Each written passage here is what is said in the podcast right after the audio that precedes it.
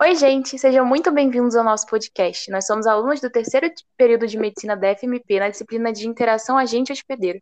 E a gente está aqui hoje para falar sobre um assunto que tem sendo muito discutido ultimamente. Nesse contexto pandêmico que a gente está vivendo, uma das coisas que a gente mais vem falado é sobre o uso de máscaras. É, de fato, essas máscaras são eficientes e é sobre isso que a gente vai falar no podcast de hoje. O uso de máscaras cirúrgicas evita infecções por vírus e bactérias? Para compreender melhor esse tema, a gente vai começar entendendo como ocorre a transmissão de doenças infecciosas de maneira geral, antes da gente falar das máscaras em si. Amanda, você pode trazer um pouquinho para a gente esse assunto? Claro! A transmissão de doenças infecciosas pode ocorrer de diversas formas. Ela pode ser direta por gotas, que vai ser quando gotículas que saem do organismo através da tosse ou da fala, por exemplo, entram em outro corpo, penetrando pelas mucosas de olhos, nariz e boca. Existe também a transmissão por aerosol, que vai ocorrer pela disseminação de pequenas partículas que vão conter agentes infecciosos, que vão continuar infectando por muito tempo e podem percorrer longas distâncias. Então, um outro exemplo também é a transmissão indireta pelo ar, que é quando um agente infeccioso chega a um hospedeiro através de núcleos de poeira ou gotículas suspensas no ar.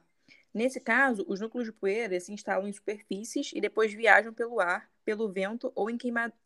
ou em queimadas, por exemplo. As gotículas seriam menores e leves, percorrendo distâncias maiores. Mas tem inúmeras outras formas de transmissão, mas eu acho que essas são as mais ideais e, se, e que se aplicam nesse assunto de hoje. Perfeito. Então vamos direto ao assunto. As máscaras, elas protegem mesmo? Quais seriam as, as melhores máscaras? Bom, a eficácia das máscaras envolve diversos fatores, mas principalmente a capacidade de vedação e o potencial de filtragem do tecido que ela é feita. Essas características, somadas ao tamanho das partículas no ar que vai ser inspirado pelo indivíduo, é que vão determinar a eficácia do material. As máscaras cirúrgicas protegem contra agentes infecciosos transmissíveis por gotículas, são descartáveis e de uso individual. Elas têm um nível de filtração bacteriana superior a 98% e devem possuir três camadas independentes são apropriadas para proteger contra patógenos maiores que 5 micrômetros, como o influenza, por exemplo, e tem também as máscaras N95, que são projetadas para filtrar partículas de 1 a 5 micrômetros de forma eficaz. E as máscaras faciais de TNT?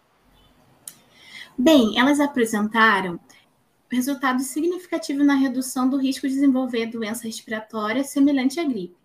O uso dessas máscaras são importantes como barreira na disseminação de gotículas e aerosóis frente à Covid-19, mesmo com suas limitações. E também é recomendado pela Anvisa que as máscaras tenham três camadas: uma de tecido não impermeável na parte frontal, outra de tecido respirável no meio e um tecido de algodão na parte em contato com a superfície do rosto. Algumas pessoas acham que o uso de duas máscaras pode fornecer mais proteção. Isso é verdade? Bom, se colocadas de forma correta, podem até funcionar bem. Porém, caso essa colocação não seja adequada, não vão oferecer nenhuma proteção a mais e podem até atrapalhar essa proteção.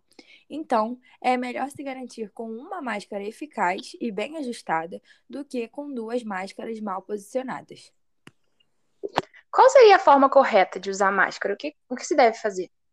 É importante não tocar na parte da frente e sempre remover pelo laço lateral ou na parte traseira, além de higienizar as mãos após retirá-la e tomar muito cuidado para não tocar os olhos, por exemplo. Também é necessário trocá-la a cada duas horas ou sempre que estiver suja ou úmida. E o que, que a gente não pode fazer de jeito nenhum? Usar máscaras muito largas ou apertadas demais, deixar de cobrir boca e nariz, e não se pode compartilhá-la ou deixá-la exposta após retirar. O uso de máscaras por um longo tempo pode causar consequências negativas?